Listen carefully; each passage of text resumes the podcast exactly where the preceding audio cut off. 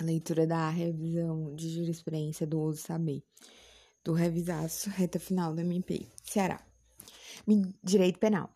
Medida de segurança. O juiz deve determinar o tratamento mais adequado, independente de ser o crime punido com reclusão ou detenção. Veja, na aplicação do artigo 97 do Código Penal, não deve ser considerada a natureza da pena privativa de liberdade aplicável, mas sim a periculosidade do agente, cabendo ao julgador a faculdade de optar pelo tratamento que melhor se adapte ao imputável. A sexta turma, em sucessivos julgados, tem proclamado que a tese que na fixação da, da medida de segurança, por não se vincular à gravidade do delito perpetrado, mas à periculosidade do agente, é cabível ao magistrado a opção de tratamento mais apropriado ao inimputável, independente de o fato ser punível com reclusão ou com, ou com detenção, em homenagem aos princípios da adequação, da razoabilidade e da proporcionalidade esse processo, tá, essa discussão está no informativo 622 do STJ. Agora, reincidência de que trata o parágrafo 4 do artigo 28 da Lei 11.346 de 2006 é específica. A lei, a reincidência dessa lei é específica. Desse modo, a condenação anterior por crime de roubo não impede a aplicação das penas do 28.3 da Lei 11, com a limitação de cinco meses que dispõe o parágrafo 3 do referido dispositivo legal. A importação de arma de pressão, contrabando. A importação de arma de pressão por ação de gás comprimido, ainda que de calibre inferior a 6 milímetros, configura o crime de contrabando, sendo inaplicável o princípio da insignificância. A fixação de regime no tráfico privilegiado. A fixação de regime inicial de cumprimento de pena, diferente do regime legal no crime de tráfico privilegiado, exige fundamentação concreta, não bastando a mera indicação de ser o crime praticado de tráfico de drogas.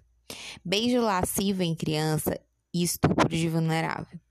O ato de beijar lascivamente criança configura crime de estupro de vulnerável previsto no artigo 217-A do Código Penal tráfico privilegiado de natureza, quantidade de droga. A natureza ou a quantidade de drogas, por si só, não são suficientes para justificar o não reconhecimento do tráfico privilegiado. O crime contra a humanidade, tipicidade e prescrição. É necessária a edição de lei em sentido formal para a tipificação do crime contra a humanidade trazida pelo Estatuto de Roma, mesmo se cuidando de tratado internacionalizado.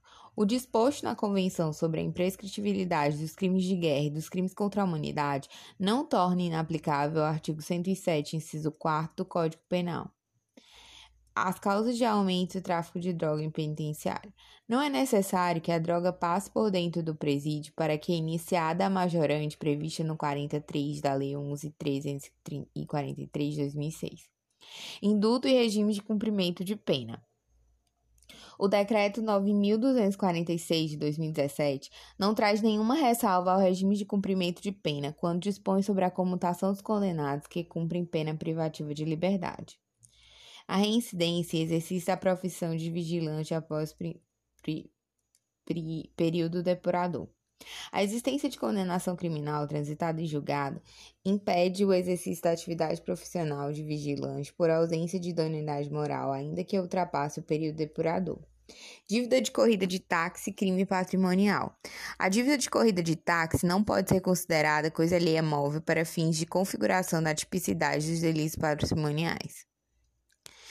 Veja, essa questão eu acho importante escorrer, porque essa dívida de táxi, o que é que aconteceu? Existe uma dívida de valor, né? Só que o STJ considerou que essa dívida tem natureza contratual. Então, ela não, é, ela não pode ser equiparada a coisa ali a móvel para indicar que foi um furto. Então, essa dívida de corrida de táxi ela não é crime patrimonial. Agora, se houve violência e tal, aí o, o taxista, ele, aliás, aí pode ser configurado algum crime, lesão, sei lá. Mas a, ó, o valor em si da corrida que tá, é devido, que foi é, que não foi pago, na verdade tem natureza contratual e não pode ser equiparado aí a, a crime patrimonial. Assédio sexual e relação entre professor e aluno. É possível a configuração do delito de assédio sexual na relação entre professor e aluna, inclusive é ato de improbidade administrativa. A súmula 636 do STJ. A folha de antecedentes criminais é documento suficiente a comprovar os maus antecedentes e a reincidência. Veja, a folha de antecedentes criminais que tem a sentença judicial anterior transitada em julgado porque o STJ considera pelo princípio da inocência, da, da, da inocência que é, se não tiver condenação transitada em julgado, não, não pode ser reincidência, não pode incidir a reincidência, obviamente. Súmula 630. A incidência de atenuante de confissão espontânea no crime, de, no crime de tráfico ilícito de entorpecentes exige o reconhecimento da traficância pelo acusado, não bastando a mera admissão de posse ou propriedade para uso próprio. Se ele é, é, a confissão de outro delito não vale como confissão do pro acusado, né? Ele tem que confessar o tráfico, não o porte. É, Condenações anteriores transitadas em julgados não podem ser utilizadas como personalidade ou conduta social desfavorável. Eventuais condenações criminais do réu transitadas em julgado e não utilizadas para caracterizar a reincidência somente podem ser valoradas na primeira fase da dosimetria, a título de antecedentes criminais, não se admitindo a sua utilização também para desvalorar a personalidade ou conduta social do agente. Viu que é esse requisito que não não, não, não pode, não tem nada a ver. O STJ diz que é, a, essas condenações não valoram a personalidade ou a conduta social do agente. Não extinga a punibilidade o pagamento do débito relativo a é, furto de energia antes do recebimento da denúncia. Óbvio, não é crime tributário, houve uma tentativa né, de equiparar e tal e extinguir por isso é, aquelas hipóteses de extinção da, da punibilidade nos crimes tributários, mas isso não pegou no âmbito do STJ, informativo 645. É de ondez do crime previsto no artigo 16 do Estatuto de Desarmamento. A qualificação de hediondez aos crimes do artigo 16 da Lei 10.826, inserida pela Lei 13.497 de 2017, abrange os tipos do caput e as condutas equiparadas previstas em seu parágrafo único. Crime de embaraçar a investigação de organização criminosa durante curso de ação da ação penal. O crime de embaraçar a investigação de infração penal que envolva organização criminosa inclui tanto o ato praticado na fase de investigação extrajudicial como aquele praticado durante a ação penal. MP Ceará, revisão do uso e direito processual penal. A ilegalidade de prova obtida por agente infiltrado sem autorização judicial é, o STJ considerou no HC 147837 que são ilegais, devem ser desentranhadas dos autos as provas obtidas por agentes da Polícia Militar que, tendo sido designado para coletar dados do como agente de inteligência, passou a atuar por conta própria e sem a autorização judicial como agente infiltrado. Eu acho importante ler o resumo do julgado do direito para entender melhor. Determinado policial foi designado para participar nas ruas à paisana de passeatas e manifestações, a fim de coletar dados para subsidiar a Força Nacional de Segurança em atuação estratégica diante dos movimentos sociais e dos protestos ocorridos no Brasil em 2014. Para essa atividade não se exigia prévia autorização judicial, mas no curso dessa atividade originária, o referido policial, percebendo que algumas pessoas estavam se reunindo para planejar a prática de crimes, aproximou-se desses suspeitos, ganhou sua confiança e infiltrou-se no grupo, participando das conversas virtuais e das reuniões presenciais dos envolvidos. Assim, o policial ultrapassou os limites da sua atuação original e passou a agir como agente infiltrado. Ocorre que a infiltração de agente somente pode acontecer após prévia autorização judicial, que não havia no caso. Diante disso, é, diante disso, o STF declarou a ilicitude e determinou o desentranhamento da infiltração realizada pelo policial militar dos depoimentos por ele prestado em sede policial ou em juízo, nos termos do artigo 157, inciso 3, oh, perdão, parágrafo 3 do CPP, que diz o seguinte.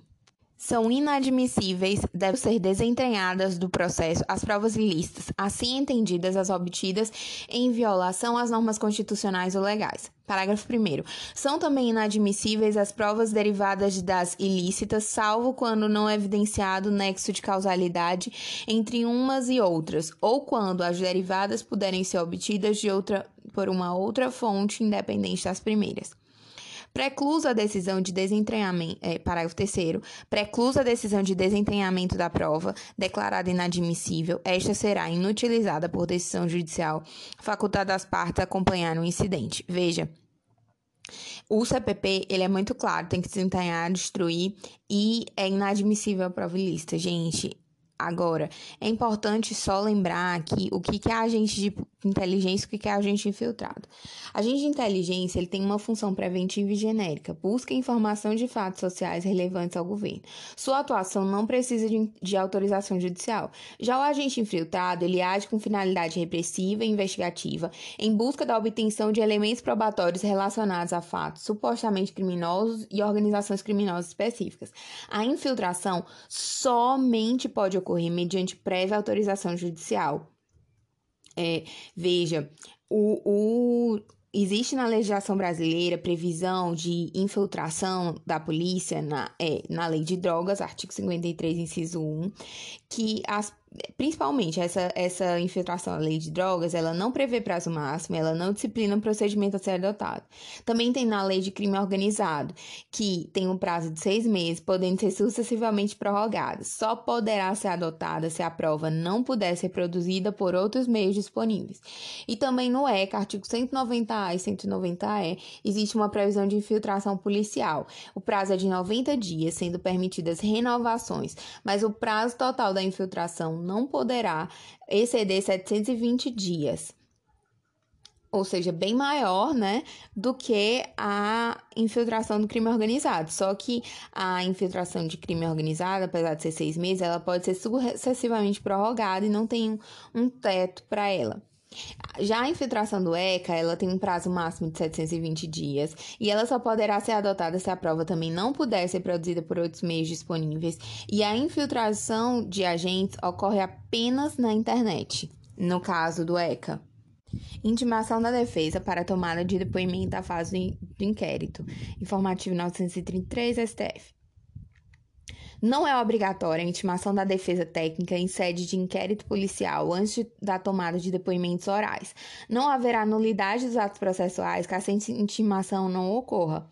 Faz todo o sentido, até porque a tomada de depoimento da, da fase do inquérito, ela funciona mais como um tipo de autodefesa do réu do que como algum procedimento acusatório, até porque não se produz prova no inquérito, a não ser algumas exceções que o CPP coloca. O que existe eventualmente é um direito é, do advogado, se a, a parte estiver assistida por advogado, de ser é, é, de ter acesso a provas já documentadas, mas isso aí decorre é de um direito do é um direito, como é que se diz, do, do advogado, em razão das prerrogativas da advocacia, não é um direito do réu, que ali é um processo inquisitivo, que não há necessidade de contraditório, é, a depender da doutrina, porque tem gente que entende que há um contraditório diferido. Constitucionalidade da lei que regula perícia em vítimas de estupro, STF ADI 6039. É constitucional lei estadual que exija perita do sexo feminino para a produção de prova em meninas, criança e adolescente vítimas de estupro, desde que não importe em retardamento ou prejuízo da diligência. Indúbio pro societar na fase de pronúncia. Processo penal é, é, ARRE 10.67.398 do STF, informativo 935.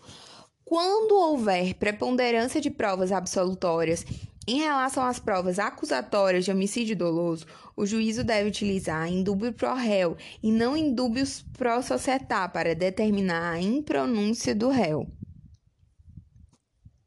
Ou seja, que é um critério de não se o juiz tem dúvida, convicção ou não sobre a a, a, o caráter absoluto, a, a, como é que se diz, a inocência do réu, mas é sobre a preponderância de provas. existem, ainda que o juiz não esteja completamente convencido da inocência, existem mais provas nesse sentido, então o juiz deve aplicar o indúbio pro réu e não o indúbio pro societar. Prisão cautelar como medida excepcional. A prisão cautelar, é, isso é informativo 937 do STF, HC 15 2676. A prisão cautelar constitui medida de natureza excepcional e não pode ser utilizada como instrumento de punição antecipada do réu. Para sua decretação ou manutenção, é necessário demonstrar o cumprimento dos requisitos presentes no 312 do CPP. Vale só relembrar aqui os tipos de prisão cautelar. Veja, existem vários tipos de prisão no ordenamento brasileiro. A prisão pena, que agora não pode ser mais é, decorrente de condenação em segunda instância pela decisão do STF, salvo num caso que foi introduzido pela lei anticrime, que é com as condenações do tribunal do júri em razão da soberania dos vereditos, quando ela é condenada, quando ela é condenatória de mais de 15 anos e não há é, indícios de legalidade, de, de, de, de que esse um eventual recurso de apelação vai ser provido. Existe é, então, em regra, a prisão pena é só mesmo do trânsito em julgado. É, e existe também a prisão sem pena, que é, é as prisões cautelares, e a medida administrativa pré-cautelar, chamada prisão em flagrante delito. A prisão em flagrante delito, é, de, de, de acordo com o CPP, na verdade, ela é uma medida administrativa pré-cautelar, não é exatamente uma prisão. A prisão preventiva cautelar, ela é, ou então a prisão temporária, é que são prisões cautelares. A prisão preventiva, ela pode resultar de sentenças de primeiro grau recorrível quando estejam presentes os requisitos 312, claro, resultantes de pronúncia também, né, quando estejam presentes os requisitos. É, e ela pode, obviamente, ocorrer tanto é, com a reclusão, recolhimento ao presídio, enfim. E também pode ser domiciliar, porque prisão domiciliar não é um tipo de prisão cautelar, mas é uma forma de executar a prisão. E ela pode tanto como forma de cumprimento da prisão preventiva, conforme 317 e 318 CPP, como uma forma de cumprimento da pena privativa de liberdade, segundo o artigo 117 da LEP. Então, existem duas prisões preventivas, prisões, perdão, prisões cautelares, que são a preventiva e a temporária. A preventiva é, e a temporária, a temporária, ela tem prazo, ela é da lei 7.960, então ela tem prazo em regra de 5 dias mais 5 dias. Nos casos dos crimes hediondos, 30 dias mais 30 dias, prorrogável por mais 30 dias. E essa prisão temporária, ela é cabível somente na investigação. A preventiva, como a gente viu, ela é cabível tanto no processo quanto é, na investigação. A prisão, só para reforçar essa jurisprudência da SCJ, a prisão cautelar, a prisão preventiva, ela tem que demonstrar a presença dos requisitos 312 313. Só para lembrar, os requisitos do 312 é prova da existência de crime, indício suficiente de autoria, perigo gerado pelo estado de liberdade do indivíduo, ou seja, perigo libertatis, e é óbvio, agora introduzido expressamente pelo, pelo pacote anticrime no parágrafo 2 é, também é, é necessário a atualidade e a contemporaneidade. A jurisprudência do STF já adotava essa contemporaneidade e essa atualidade, ou seja, é, essa necessidade, esse perigo, libertatis e tal, ele tem que ser contemporâneo à época da decretação da prisão, não pode ser há, há dois anos depois, por motivos de da época do cometimento do fato. Não, tem que ser uma, uma periculosidade é, atual. Acordo de colaboração premiada e discricionariedade do Ministério Público. Não há direito líquido, é, perdão, STF informativo 942. Não há direito líquido e certo que obrigue o MP a celebrar acordo de delação premiada, traço de ato voluntário, insusceptível de imposição judicial, possibilidade de aplicação do 28 do CPP. Veja, gente, se fosse obrigado o MP celebrar é, se o juiz pudesse obrigar, seria um absurdo, né? Seria até a violação do sistema acusatório. Segundo Massa André, né, eu tô lendo o Buscador, O acordo de colaboração premiada, ele além de ser um meio de obtenção de prova, constitui um negócio jurídico processual personalíssimo, cuja conveniência e oportunidade são submetidos à discricionariedade regrada do Ministério Público e não se submete a escrutínio do Estado juiz. Trata-se de ato voluntário, insusceptível de imposição judicial, é, no entanto, o ato do membro do Ministério Público que se nega a realização do acordo deve ser devidamente motivado. Essa recusa pode ser objeto de controle por órgão superior no âmbito do Ministério Público. PGJ, Comissão de Coordenação e Revisão do MPF, por, por aplicação analógica do, do 28 do CPP Artigo 62, parte da Lei Complementar 76. É, mesmo sem ter assinado acordo, o acusado pode colaborar, colaborar fornecendo as informações e provas que possui. Ao final, na sentença, o, juri, o juiz irá analisar o comportamento processual e poderá conceder benefício ao acusado, mesmo sem que tenha havido a prévia celebração e homologação de acordo de colaboração premiada. Dito de outro, de outro modo, o acusado poderá receber a sanção, mesmo sem a sanção premial, mesmo sem a celebração de acordo com o caso o magistrado entenda que sua colaboração foi eficaz. É, essa decisão foi importante e é, no âmbito da Lava Jato, né? Vale mencionar que o 28 do CPP, ele mudou a redação de acordo com o pacote anticrime, mas o ministro Fux suspendeu a aplicação do, do, do 28, as mudanças do 28, e então, fica a redação como era antigamente. Agora, entrevista e acesso a dados de celular em cumprimento de mandado de busca e apreensão. É, isso foi, isso é prova ilícita, né? Isso aí foi um, uma reclamação 337-111 de São Paulo, STF, turma, segunda turma do STF. A entrevista é realizada quando o cumprimento de mandado de busca e apreensão na residência do investigado, sem a presença de, advogado, viola o direito ao silêncio, sendo prova ilícita. Ademais, a decisão judicial que determina a busca e apreensão não, não, necessita, de, não necessita detalhar de forma minuciosa as diligências a serem realizadas no mandado, sendo legal o acesso aos aparelhos celulares, se deferida a ordem judicial de acesso ao conteúdo de mídias, dispositivos e dados armazenados em nuvem, com a ressalva de autorização para acesso de dados de telefone celular. Investigação do senador e licitude de provas pelo juízo de primeiro grau, limites. Isso aqui foi decidido na reclamação 25537 do DF e na AC 4297 do DF. Plenário do STF, julgamento por maioria. Vou colocar nas perguntas, como Marcené colocou. Em tese, a determinação da busca, de busca e apreensão nas dependências do Senado Federal por si só implica a competência do STF? Em outras palavras, qualquer medida de busca e apreensão no Senado deverá ser decretada obrigatoriamente pelo STF? Não. A Constituição, ao disciplinar as imunidades e prerrogativas dos parlamentares, não conferiu exclusividade ao STF para determinar medidas de busca e apreensão, e apreensão nas dependências da Câmara dos Deputados e do Senado Federal.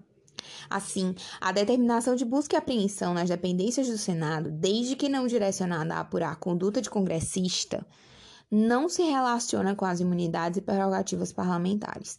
Isso porque, ao contrário do que ocorre com as imunidades diplomáticas, as prerrogativas, as prerrogativas e imunidades parlamentares não se estendem aos locais onde os parlamentares exercem suas atividades, nem ao corpo auxiliar. O fato de endereço de cumprimento de uma medida coincidir com as dependências do Congresso Nacional não atrai de modo automático e necessário a competência do STF. É necessário examinar no caso concreto se a investigação tinha o congressista como alvo. Então, é, ficou muito claro que eventual nulidade decorrente da inobservância de prerrogativa de foro não se estende aos agentes que não se enquadrem nessa condição, seja assessor de senador e tal. E as provas produzidas por decisão de juiz de primeiro grau em investigação que envolva senadores não são ilícitas, excetuadas aquelas que prescindem que não prescindem de autorização judicial. Excetuadas aquelas que prescindem, aliás, de autorização judicial, aquelas que aquelas que precisam de autorização judicial do Senado ou do, do STF, tudo, porque envolve a investigação do, do congressista. Ademais, o foro por prerrogativa de função do senador não não se abrange o Senado Federal, sendo imunidade pessoal não extensível ao local de trabalho. A imunidade é do senador e não do local de trabalho. Então, é preciso verificar mesmo de forma clara. Veja, só para deixar mais claro ainda, vou colocar uma parte da reclamação aqui que fala especificamente da prova. A validade fala do, da validade dos elementos probatórios, do que torna os agentes não detentores do foro por prerrogativa.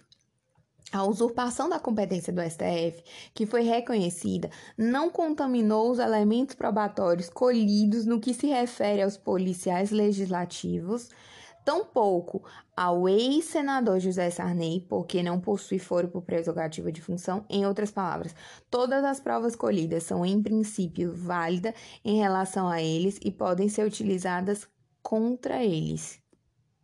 E se a prova ela não produzida, produzida não precisava de autorização judicial, não há motivo para que ela seja anulada. Ou seja, se for uma prova que não precisa de autorização judicial, a inobservância das regras é, de juiz natural não acarreta a nulidade da prova colhida na hipótese em que isso não se consubstancia fato decisivo para a sua produção mesmo que tenha sido usurpada a competência do STF para supervisionar o um inquérito, não deverão ser desconstituídos, anulados, os atos de investigação que não precisam de autorização judicial, como é o caso da tomada de depoimentos. Mas é claro que se tiver uma interceptação telefônica, ela é medida sujeita à cláusula de reserva de jurisdição. É, vale ressaltar né, que só, segundo o STF, só, essa nulidade só atinge os agentes detentores de foro por prerrogativa de função porque o juiz do primeiro grau ele é apto a, a decretar essa interceptação telefônica é, em relação aos não detentores de foro por prerrogativa de função. Seguindo, colaboração premiada e ordem de apresentação das alegações finais. O réu delatado tem o direito de apresentar alegações finais após as alegações finais do delator sob pena de nulidade. Óbvio, né? Isso é contraditório ampla defesa tá no HC 157627, relator ministro Edson Fachin, é, julgamento por maioria da segunda turma. Ação penal originária e sustentação oral em sessão de julgamento. Não comparecimento de defensor intimável, intimado e agência de nulidade. HC 16553 do Rio de Janeiro, primeira turma por maioria. O não comparecimento de defensor constituído e devidamente intimado à sessão de julgamento em ação penal originária dos tribunais não obriga a, nomeação de defensor ativo, podendo o julgamento ocorrer sem a presença de defesa técnica. Nesse caso concreto, em ação penal originária que transava no TJ, o defensor foi intimado na sessão de julgamento, mas deixou de comparecer e de fazer a sustentação oral. Não há nulidade. Intimada a defesa para a sessão de julgamento da ação penal originária, a ausência de sustentação oral prevista no artigo 12 da Lei 8036 não invalida a condenação. Revisão criminal contra a inadmissão de recurso. Uh, não é cabível revisão criminal com fundamento em ilegalidade da decisão quem inadmitiu o recurso. STF por maioria. Prisão domiciliar para mãe de criança e gravidade da acusação criminal. isso foi decidido pela primeira turma de forma unânime. Primeira turma, ministro Marco Aurélio relatou, primeira turma do STF, né? HC 168900 de Minas. A mãe de criança que responde à acusação de vários delitos, alguns praticados no próprio domicílio, impede a conversão na prisão preventiva em prisão domiciliar. Aliás, impede essa forma de cumprimento, né, que a gente já combinou que isso aí não é um tipo de prisão cautelar. Vamos lá. Prisão domiciliar é uma especial forma de cumprimento de prisão preventiva ou prisão pena quando o regime de cumprimento for aberto. Prisão pena quando o regime for aberto, em regra. Vamos. Na LEP, como forma de execução, o artigo 117 diz que é uma forma de cumprimento de pena privativa de liberdade cabível durante a execução da pena privativa de liberdade em regime aberto. Se o condenado for maior de 70 anos, ou então o condenado for acometido de doença grave. Aqui nesse inciso 2, o, a jurisprudência tem flexibilizado o requisito do regime aberto. Se a condenada for gestante ou se a condenada tiver filho menor ou deficiente físico ou mental. No caso da prisão domiciliar como forma de cumprimento da prisão preventiva, medida cautelar, né, é cabível durante o inquérito ou durante o processo. Para maiores de 80, não de 70 anos, maiores de 80. Para é, esse, um indivíduo extremamente debilitado por motivo de doença grave, para gestante, então isso é igual, né? Só que o prisão pena é 70, prisão cautelar 80. É, a com imprescindível aos cuidados, também inciso 3, né? Imprescindível aos cuidados especiais de pessoa menor de 6 anos de idade ou com deficiência. Ou seja, se o condenado ou condenada for imprescindível aos cuidados especiais de pessoa menor de 6 anos ou com deficiência, ou se a mulher com filho de até 12 anos. Esse imprescindível aos cuidados é para ambos os sexos e, é, e o filho de 12 anos, mulher. O homem, ele pode também ser uma prisão cautelar é, cumprida na forma de prisão domiciliar se é, for o único responsável pelos cuidados do filho menor de até 12 anos. A mulher, ela tem filho até menor de até 12 anos e o homem é o único responsável pelo filho menor de 12 anos. OK? Interrogatório do réu delator e obrigatoriedade da presença de advogado do corréu. AO 2093 do Rio Grande do Norte, relatora ministra Carmen Lúcia, segundo, segunda turma por maioria. Em resumo, se o advogado de um réu foi intimado para interrogatório dos demais corréus, mas decidiu não comparecer, existe alguma nulidade? Como regra, não. A presença de defesa técnica é imprescindível durante o interrogatório do réu, por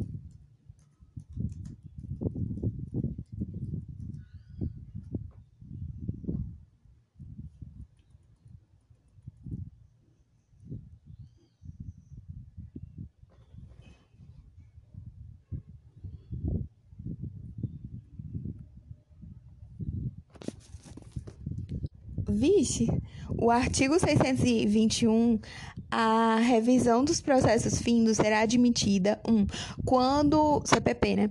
Quando a sentença condenatória for contrária ao texto expresso de lei ou à evidência dos autos. Dois, quando a sentença condenatória se fundar em depoimentos, exames ou documentos comprovadamente falsos.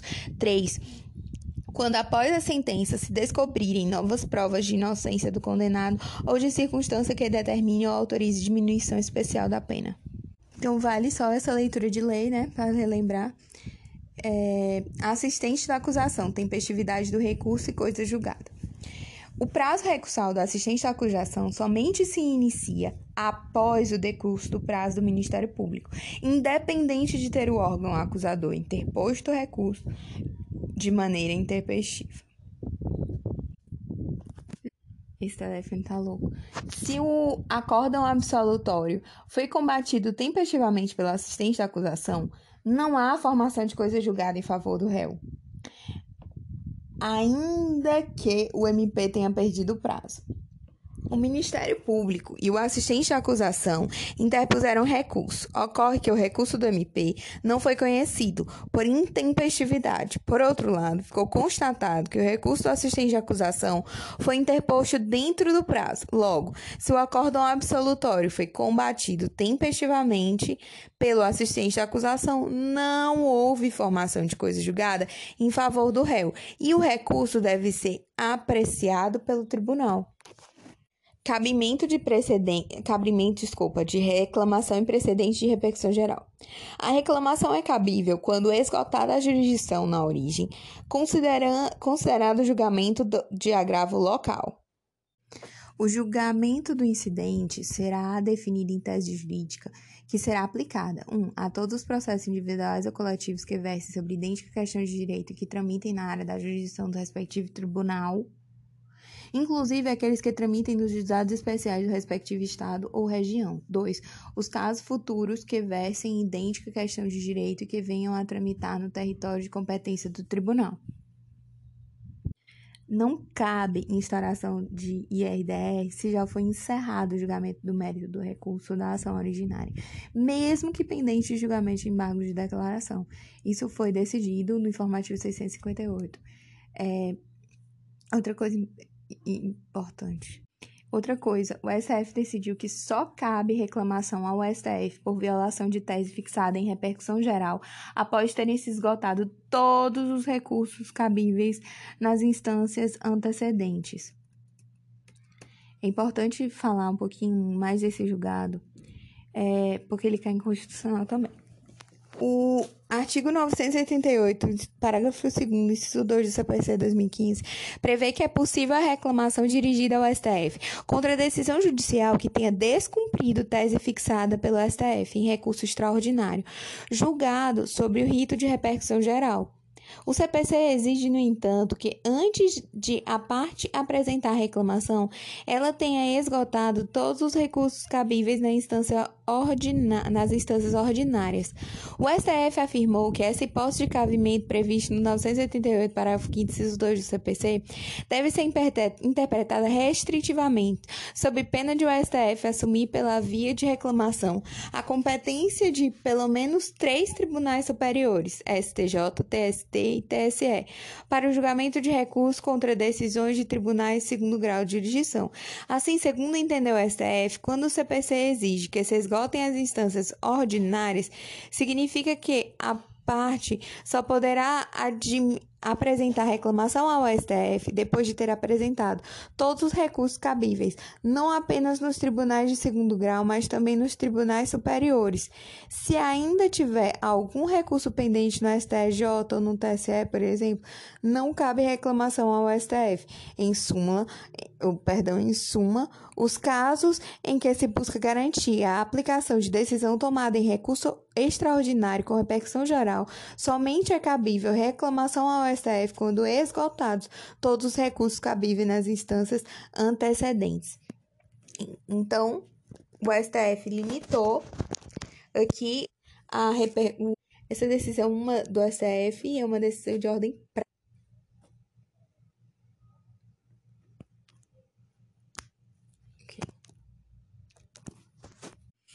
habeas corpus e discussão sobre competência criminal. HC 15 1881, de, é, primeira turma por maioria STF. Uh, o habeas corpus não é instrumento idôneo para se discutir a competência em matéria criminal. O habeas corpus não é instrumento idôneo para se discutir a competência em matéria criminal. Dupla persecução em âmbito internacional. A pessoa processada e condenada no exterior não pode ser sujeita a novo processo penal no Brasil pelos mesmos fatos, sob pena de bis in idem.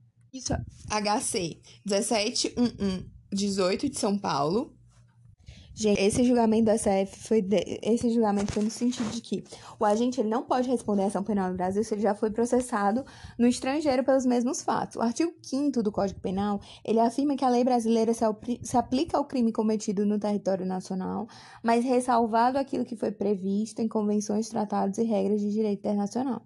A Convenção Americana de Direitos Humanos, o Pacto Internacional de Direitos Civis e Políticos, proíbem de forma expressa a dupla persecução penal pelos mesmos fatos.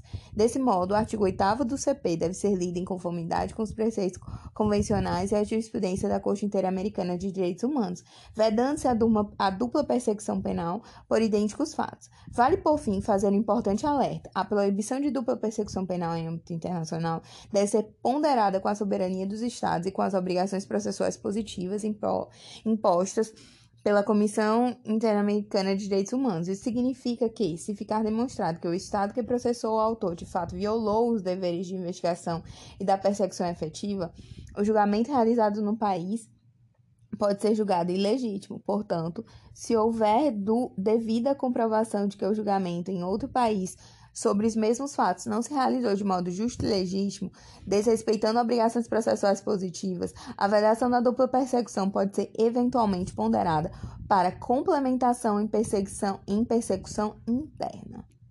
Inicialmente, o STJ tinha entendido que o processo penal deveria tramitar normalmente no Brasil. E ao final, se o réu fosse condenado, poderia eventualmente haver uma detração penal nos termos do artigo 8 do CP, que diz assim: a pena cumprida no estrangeiro atenua a pena imposta no Brasil pelo mesmo crime, quando diversas, ou nela computada quando idênticas. A discussão aconteceu porque foi um crime de lavagem de dinheiro e o réu tinha sido processado na Suíça pelos mesmos fatos. Mas como o crime também aconteceu no Brasil, o MPF entendia que é, de, o crime também foi cometido no Brasil, então a execução dos efeitos da lavagem ocorreria em território nacional, o que permitiria a persecução penal no Brasil, independente de outra condenação no exterior, é, por, por, aplicação do princípio da territorialidade que está no artigo 5 do Código Penal, que diz assim: aplica-se a lei brasileira sem prejuízo de convenções, tratados, regras de direito internacional ao crime cometido no território nacional. É, mas, assim, esse caso concreto, eles o, o, a primeira turma, enfim, é turma, não é repercussão geral, não é uma decisão vinculante, mas a turma entendeu que não, que esse crime ele não pode ser simplesmente processado duas vezes. Mas eu ainda acredito que continua aqui os crimes contra a vida e liberdade do presidente da República ficam sujeitos à lei brasileira, embora cometidos no estrangeiro, e se processado lá, vai mesmo assim ser processado aqui. Esses crimes que eles falam aqui de genocídio, acho que fica naquela ressalva que o STF fez. Mas são cenas do próximo, dos próximos capítulos. Deus é que sabe. Execução da, antecipada da pena e decisão do tribunal do júri. É vedada a execução de pena antes do trânsito em julgado da sentença penal condenatória, inclusive das decisões proferidas pelo tribunal do júri. Ele é de 19 de 11 de 2019, HC 163814, embaixo de declaração Minas Gerais, segunda turma, relator ministro Gilmar Mendes. Porém, contudo, todavia, não obstante, o pacote anticrime, ele previu uma execução de pena antes do trânsito em julgado da sentença penal condenatória nas decisões proferidas pelo tribunal do júri. Aí eu não sei se essa jurisprudência vai ficar, mas existe essa decisão e existe o pacote anticrime. O artigo 493 diz que em seguida o presidente proferirá a sentença que 1. Um, no caso de condenação, aí eu vou direto para a linha E. Mandará o acusado recolher ou recomendará a prisão em que se encontrar se presentes os requisitos da prisão preventiva, ou sempre que a sentença condenatória for a pena igual ou superior a 15 anos, determinará a execução provisória da pena sem prejuízo dos recursos. Isso foi introduzido com a Lei 13.964, o pacote anticrime. Parágrafo 3 diz ainda assim. É, é, não vou ler o parágrafo terceiro não, mas é isso. Essa decisão foi baseada na soberania dos vereditos. Aliás, essa decisão, esse essa colocar esse pacote anticrime colocou esse, esse, essa linha é, então não sei se esse HC 163814 está valendo.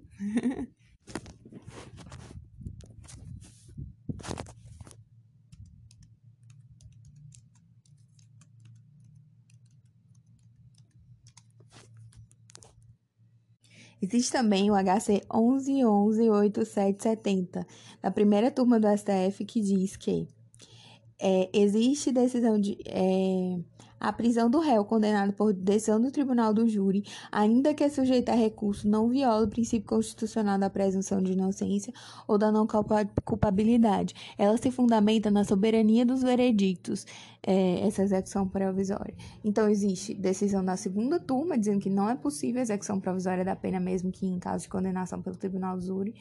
E, e, essa decisão é de 19 de 11 de 2019. E existia uma, uma decisão da primeira turma uh, de 2017 dizendo que podia. E agora existe o pacote anticrime dizendo que pode nas condenações acima de 15 anos. Então a gente tem que ver o que, é que vai acontecer. Competência para julgamento de crime doloso contra a vida, de policial militar e roubo à agência dos Correios. Compete à Justiça Federal julgar crime contra a vida em desfavor de policiais militares, consumado ou tentado, praticado no contexto de crimes de roubo armado contra órgãos, autarquias ou empresas públicas da União. Isso foi decidido por unanimidade na terceira sessão. É, ministro Ribeiro Dantas denúncia anônima e revista íntima. É ilícita a prova obtida por meio de revista íntima, realizada com base unicamente em denúncia anônima. RESP 1.695.349 do Rio Grande do Sul. A aceitação de transação penal e trancamento da persecução penal. A concessão do benefício à transação penal impede a impetração de habeas corpus em que se, trata, em que se busca o, o trancamento da ação penal. Revisão da obrigatoriedade do texto é, da indicação do texto de lei violado. É admissível a revisão fundada no artigo 621, inciso 1 do CPP, ainda que sem indicar nenhum dispositivo de lei violado. Suas razões apontem tanto a supressão de instância quanto a ausência de esgotamento de prestação jurisdicional ação penal privada e legitimidade da companheira em união homoafetiva para este crime. Ou a companheira em relação homoafetiva é pessoa legitimada para a propositura daquele crime em caso de morte do ofendido, decisão da Corte Especial por unanimidade é, de 2019, a decisão. Revisão MP Ceará. Direito Constitucional. O compartilhamento de dados entre a Receita e o Ministério Público. É possível o compartilhamento com o Ministério Público para fins penais de dados bancários e fiscais do contribuinte, obtidos pela Receita Federal no legítimo exercício de seu poder de fiscalizar, sem autorização prévia do Judiciário. Isso foi decidido no RE 1055-941, São Paulo. É, processo Legislativo e Reserva de Lei Complementar.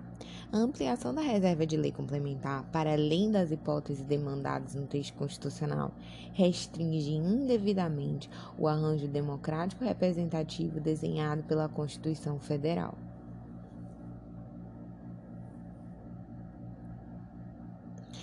Subsídio mensal e vitalício a ex-governadores é incompatível com a CF a instituição de prestação pecuniária mensal e vitalícia a ex-governadores designada subsídio corresponde à concessão de benesse que não se compatibiliza com a Constituição Federal, notadamente com o princípio republicano e o princípio da igualdade, consecutário daquele, por configurar tratamento diferenciado e privilegiado sem fundamento jurídico razoável, em favor de quem não exerce função pública ou presta qualquer serviço à administração suspensão de direitos políticos e pena restritiva de direitos. A suspensão de direitos políticos, prevista no artigo 15, inciso 3 da Constituição Federal, aplica-se no caso de substituição da pena privativa de liberdade pela restritiva de direitos. Vale a leitura do artigo. É vedada a cassação de direitos políticos, cuja suspensão ou perda só se dará nos casos de 1. Um, cancelamento de naturalização por sentença transitada em julgado, em virtude de atividade nociva ao interesse nacional. 2. Incapacidade civil absoluta. 3. Condenação criminal transitada em julgado enquanto durarem seus efeitos, que é o caso da jurisprudência lida. 4. Recusa de cumprir a obrigação a todos os impostos ou prestação alternativa nos termos do artigo 5 inciso 8 5. Improbidade administrativa nos termos de 37, parágrafo 4 vale a súmula 9 do TSE. A suspensão dos direitos políticos decorrente da condenação criminal transitada em julgado, que, como a gente leu na jurisprudência, pode ser tanto a pena restritiva de direitos quanto pena privativa de liberdade, quanto, né? É, cessa com cumprimento ou a extinção da pena, independente de reabilitação ou de prova de reparação de danos, dos danos. Seguindo, teto remuneratório dos procuradores municipais. O teto remuneratório disposto na parte final 37, inciso 9 da SAF, abrange os procuradores municipais. Isso foi decidido, eh, está no informativo 932. Plenário STF, RS 663696. Constitucionalidade de lei estadual que trata do sacrifício de animais em cultos de religião de matriz africana. É constitucional a lei de proteção animal que, a fim de resguardar a liberdade religiosa, permite o sacrifício ritual de animais em cultos de religião de matriz africana. É, constitucionalidade de lei estadual que trata do sacrifício de animais em culto de religião de matriz africana. Proibição de reedição de medida provisória que, na mesma sessão legislativa, objetivando revogar a lei que está sendo questionada por meio do ADI. Enfim, a gente já leu essa parte da a, registro da constitucionalização, agora a gente vai ler. Proibição de reedição de medida provisória na mesma sessão legislativa, objetivando revogar a lei que está sendo questionada por meio de ADI se for editada a MP revogando a lei que está sendo questionada por meio de AVI, essa ação poderá ser julgada enquanto a ADI não for votada. Não haverá perda do objeto enquanto a ADI não for votada.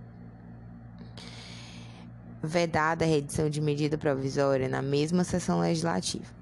No caso em tela, tem-se que o conteúdo da primeira medida provisória foi absorvido pelo texto da segunda, ambas editadas na mesma sessão legislativa. Assim, houve reedição de medida provisória, o que só é permitido em sessões legislativas diferentes. A CF prevê expressamente que é vedada a reedição na mesma sessão legislativa de medida provisória que tenha sido rejeitada. Observação: Sessão legislativa é o período anual de trabalho ordinário dos parlamentares do Congresso Nacional, que vai do dia 2 de fevereiro até o 22 de dezembro, com uma pausa entre 18 do 7 até 31 do 7 de cada ano. Vale a leitura do artigo 62. Em caso de relevância e urgência, o presidente da República poderá editar, adotar medidas provisórias com força de lei, devendo submetê-las de imediato ao Congresso Nacional. Vale dizer que estados e municípios também, se tiver previsão, podem sim é, editar medidas provisórias. É verdade a edição de medidas provisórias, parágrafo 1 do 62 da Constituição Federal. É vedada a edição de medidas provisórias sobre matéria relativa a 1. Um, nacionalidade, cidadania, direitos políticos, partidos políticos e direito eleitoral. B. Direito penal, processual penal e processual civil. C. Organização do Poder Judiciário e do Ministério Público, a carreira e a garantia de seus membros. D.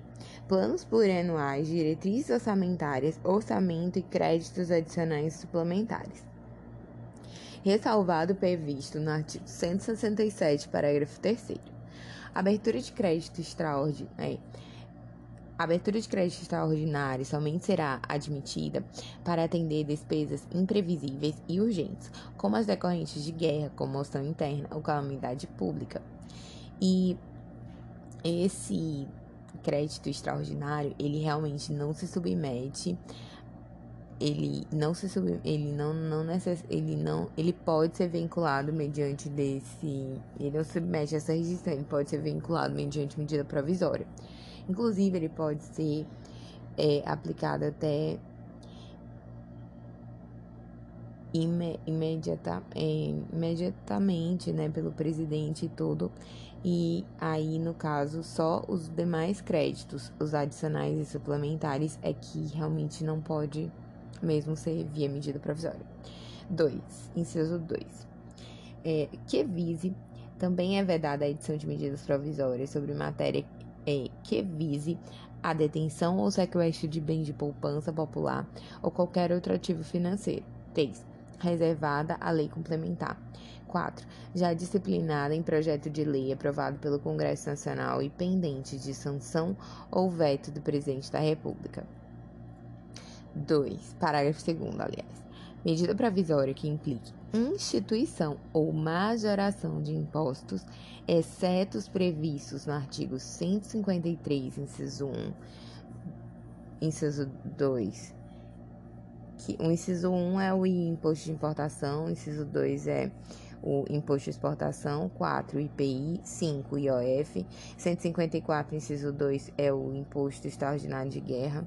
Eles só produzirão efeitos no exercício financeiro seguinte, se houver sido convertido em lei até o último dia daquele em que foi editada.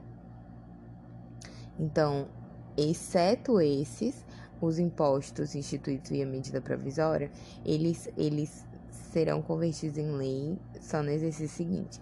O imposto de importação, imposto de exportação, IPI, OF e EG, eles não se submetem a essa restrição aqui, mesmo que eles não precisam respeitar o próximo exercício, no caso, mesmo se forem editados via medida provisória. Inclusive, vale a lembrança, né, que é, matéria tributária existem impostos que não se submetem nem à anterioridade nonagesimal, nem à anterioridade anual. Quais são eles? Já está aqui, né, alguns deles, que é o imposto eu vou falar primeiro, o IPI, ele, é, ele se submete à noventena, mas não se submete à anterioridade do exercício, que faz todo sentido. Ele tá aqui nessa, nessa sendo tirado dessa restrição de medida provisória, né? Já que ele não se submete à anterioridade anual. Quem que não se submete que tem cobrança imediata diante da sua majoração é o imposto de importação, imposto de exportação, IOF Imposto Extraordinário de Guerra. Agora vamos lá.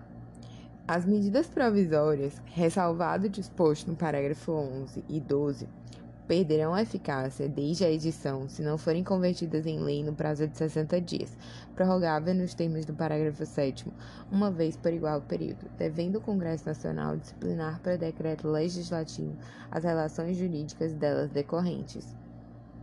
Ou seja, as medidas provisórias perdem eficácia desde a edição se não forem convertidas em lei no prazo de 60 dias, prorrogável uma vez nos termos do parágrafo 7 devendo o Congresso Nacional disciplinar por decreto legislativo as relações jurídicas delas decorrentes. Se o Congresso não disciplinar, ela perde a vali ela continua válida para disciplinar, né, as relações jurídicas durante a vigência da MP, mas ela perde a vigência, perderá a eficácia, né, desde a é, é desde a desde a edição, só se elas não forem convertidas em lei. Mas você vai ver que elas também podem perder desde a rejeição.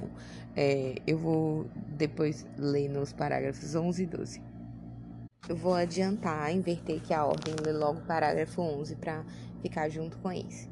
Não é ditado o decreto legislativo a que se refere o parágrafo 3 do artigo 60 dias após a rejeição ou a perda da edição de medida provisória, as relações jurídicas constituídas e decorrentes dos atos praticados durante a vigência conservação por ela regidas.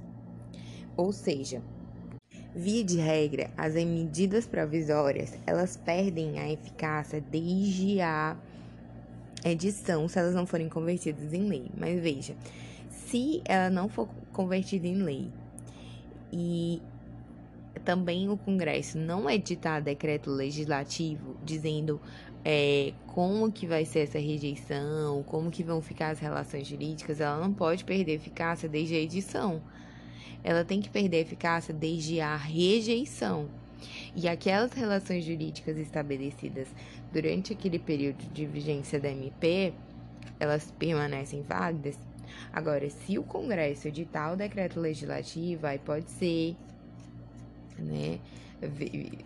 Pode ser que elas percam a validade já é eficácia. Ele também pode converter em lei e tal, mas não, ele pode rejeitar e uh, editar esse decreto regulando as relações jurídicas da medida provisória decorrente. Mas, se ele não fizer isso, simplesmente rejeitar, elas perdem eficácia desde a rejeição.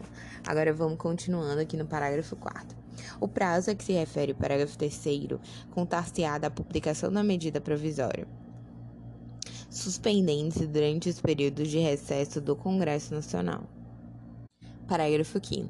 A deliberação de cada uma das casas do Congresso Nacional sobre o mérito das medidas provisórias dependerá de juízo prévio sobre o atendimento de seus pressupostos constitucionais. Parágrafo 6.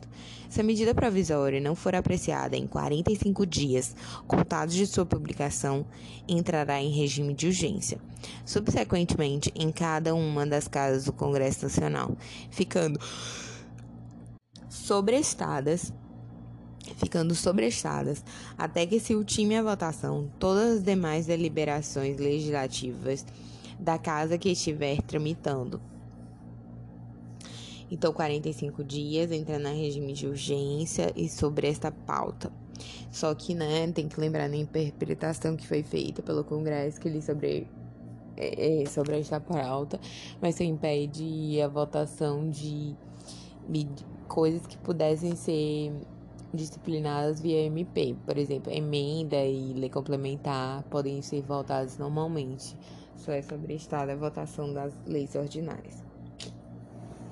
Parágrafo 7 Prorrogar-se-á uma única vez por igual período a vigência da medida provisória que, no prazo de 60 dias contados sua publicação, não tiver votação encerrada nas duas casas do Congresso Nacional. Parágrafo 8 As medidas provisórias é, terão sua votação iniciada na Câmara dos Deputados. Parágrafo 9 caberá à comissão mista de deputados e senadores examinar as medidas provisórias e sobre elas emitir parecer antes de serem apreciadas em sessão separada pelo plenário de cada uma das casas do Congresso Nacional. Parágrafo 10. É vedada a reedição na mesma sessão legislativa de medida provisória que tenha sido rejeitada ou tenha perdido sua eficácia por decurso do prazo. Parágrafo 11 não editado decreto legislativo a que se refere o parágrafo 3 em até 60 dias, a rejeição ou perda da eficácia da medida provisória as relações jurídicas constituídas e decorrentes dos atos praticados durante a vigência conservar-se-ão por ela regidas. Parágrafo 12.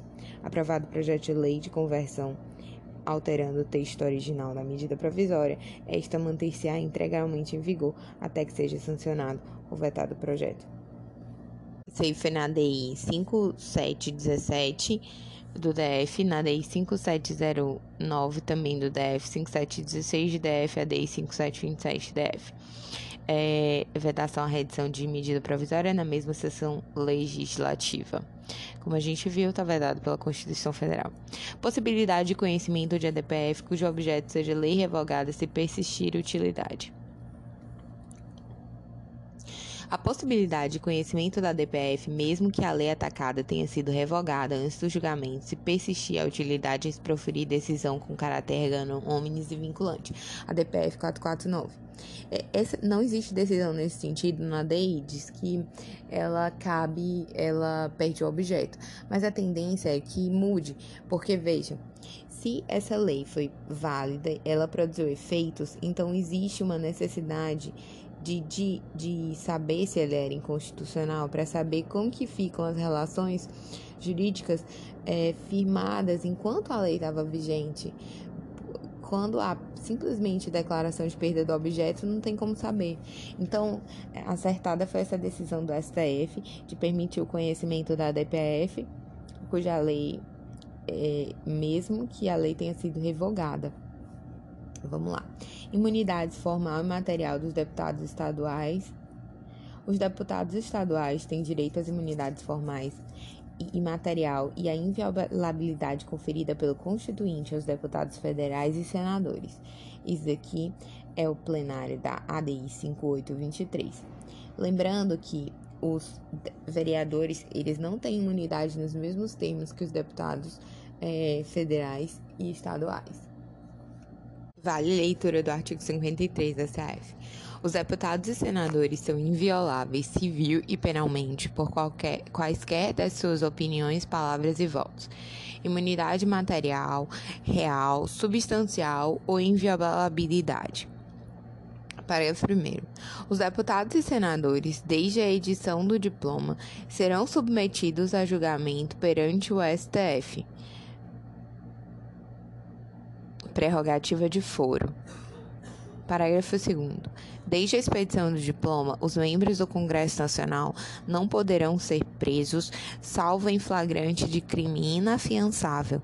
Nesse caso, os autos serão remetidos dentro de 24 horas à casa respectiva para que, pelo voto da maioria de seus membros, resolva sobre a prisão essa imunidade formal ou processual em razão da prisão, freedom from arrest.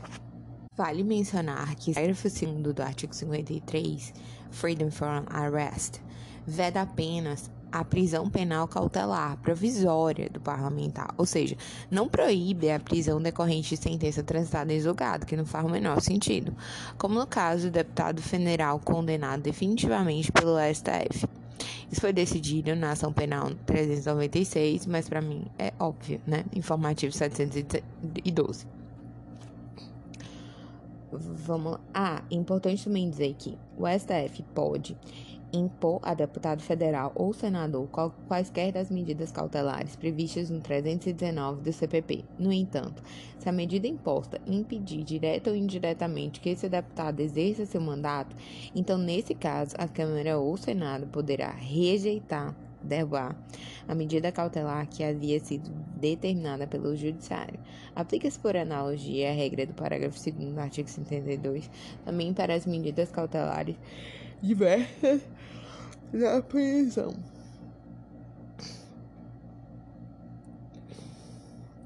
Vamos lá, parágrafo terceiro. Recebida a denúncia contra o senador ou deputado por crime ocorrido após a diplomação, o STF dará ciência à casa respectiva, que por iniciativa do partido político será representada e será re, nela representado e pelo voto da maioria de seus membros poderá, até decisão final, sustar o andamento da ação. Isso é imunidade formal ou processual para o processo. Parágrafo 4. O pedido de, de sustação será apreciado pela casa respectiva no prazo improrrogável de 45 dias do seu recebimento pela mesa diretora, imunidade formal ou processual para o processo. Parágrafo 5. A sustação de processo suspende a prescrição enquanto durar o mandato. Imunidade formal ou processual para o processo. Parágrafo 6. Os deputados e senadores não serão obrigados a testemunhar sobre informações recebidas ou prestadas em razão do exercício do mandato, nem sobre as pessoas que lhes, que lhes confiaram ou deles receberam informações. Parágrafo 7. A incorporação às Forças Armadas de deputados e senadores, embora militares e ainda que em tempo de guerra, dependerá de prévia licença da casa respectiva. Parágrafo 8.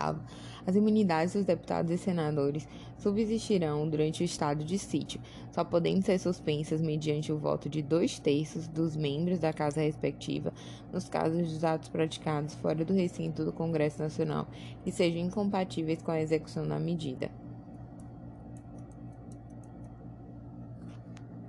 A Assembleia Legislativa pode rejeitar medidas cautelares impostas pelos judiciários aos deputados. É constitucional a resolução da Assembleia Legislativa que, com base em imunidade parlamentar formal do artigo 52, parágrafo 2 acumulado com o artigo 27, primeiro da CF, revoga a prisão preventiva e as medidas cautelares penais que haviam sido impostas pelo Poder Judiciário contra deputado estadual, determinando pleno exercício o pleno retorno do parlamentar ao seu mandato, reconhecimento expresso de prerrogativa do Legislativo Estadual de sustar decisões judiciais de natureza criminal, precárias e efêmeras, cujo teor resulte em afastamento ou limitação da função parlamentar nos mesmos termos da prerrogativa do Legislativo Federal.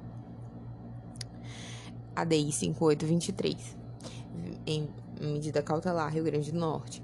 Aí está no informativo 939 é, observância das disposições da Lei 13.640 pelos municípios. No exercício de sua competência para regulamentação e fiscalização do transporte privado individual de passageiros, os municípios e o Distrito Federal não podem contrariar os parâmetros fixados pelo legislador federal, pois compete à União legislar sobre trânsito e transporte, nos termos do artigo 22, inciso 10 da CF inconstitucionalidade das leis municipais que proíbem o serviço de transporte de passageiros mediante aplicativo. E o Uber tá liberado. é, ADPF 449 do DF, informativa 939. Inconstitucionalidade de foro por prerrogativa de função. É inconstitucional a previsão da Constituição Estadual que estende o foro por prerrogativa de função no Tribunal de Justiça para procuradores do Estado, procuradores da Assembleia Legislativa, defensores públicos e delegados de polícia. A CF apenas excepcionalmente conferiu prerrogativa de foro para autoridades federais, estaduais e municipais. Assim, não se pode permitir que os estados possam livremente criar novas hipóteses de foro por prerrogativa de função. É, isso aí tá, foi decidido pelo STF e está no informativo 940. Prerrogativa de foro por prerrogativa de prorrogação de foro por prerrogativa de função. Prefeito denunciado por crime cometido em mandato anterior, não se tratando de reeleição, não possui foro por prerrogativa de função. A prerrogativa de foro por prerrogativa de função a prorrogação do foro por prerrogativa de função só ocorre se houver reeleição, não se aplicando em caso de eleição para um novo mandato após o agente ter ficado sem ocupar função pública. Informativo 940 direito à saúde e medicamentos em registro na Anvisa, o fornecimento pelo Poder Judiciário de medicamentos não registrados pela Anvisa. O Estado não pode ser obrigado a fornecer medicamentos experimentais.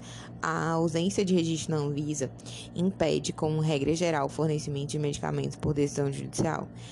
3. É possível, excepcionalmente, a concessão judicial de medicamentos em registro sanitário em caso de mora irrazoável da Anvisa em apreciar o pedido, prazo superior ao previsto na Lei 11.411 de 2016.